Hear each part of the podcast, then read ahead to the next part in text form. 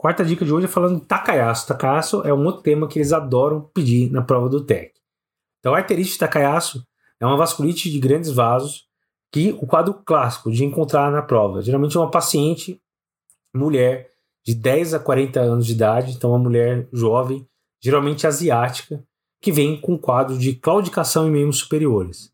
Então, geralmente ela tem dor para fazer a mobilização de membros superiores e muitas vezes está relacionado com muito sopro. Então você ausculta sopro axilar, muitas vezes tem sopro carotídeo, tem sopro em tudo quanto é canto.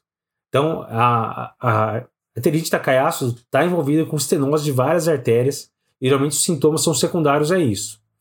O problema cardiovascular que a gente encontra muito, além obviamente de AVC, que pode ser por estenose de carótida, ou qualquer outro acometimento vascular, tem gente que tem é, dor abdominal ao comer, então tem uma isquemia mesentérica ao comer, uma claudicação é, ao comer, é um quadro geralmente dramático. Mas o que o cardiologista precisa saber é que muitas vezes é, a arterite Takayasu pode evoluir com dilatação da horta ascendente e dilatação do anel valvar aórtico. Então não é incomum um paciente com Takayasu precisar partir para uma cirurgia de troca valvar com colocação de uma endoprótese. Então, colocação de uma prótese de Bento, por exemplo, uma prótese valvulada no lugar aí da, da válvula aórtica. Então isso não é tão infrequente. Aqui em Sorocaba tem um paciente acompanhando com esse mesmo quadro e acaba sendo dramático porque é um paciente que tem uma inflamação arterial, tá lá com a aorta inflamada muitas vezes, às vezes é difícil de controlar. E você vai operar, vai colocar lá um, um tubo de dacron com uma prótese valvulada lá, um tubo valvulado, numa paciente que já tem uma inflamação arterial.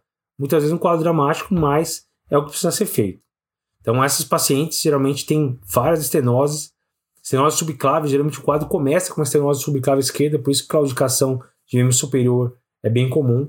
E você vai tratar esse paciente basicamente com imunossupressão. Você pode usar corticoide inicialmente, é, muita gente usa azatioprina e vários biológicos podem ser utilizados. Daí já é mais conduta do reumatologista. O que eles gostam de perguntar na prova do TEC é que doença é essa? Eles adoram colocar um caso clínico de mulher jovem com quadro de claudicação membro superior ela escutou um sopro axilar, um sopro carotídeo, que doença é essa? Eles adoram colocar os nomes, né? É Takotsubo, Takayasu, é, Kawasaki, eles adoram colocar um monte de nome para confundir a cabeça. A arterite Takayasu é essa doença, uma vasculite de grandes vasos, que está relacionado, então, com estenose de vários vasos, beleza?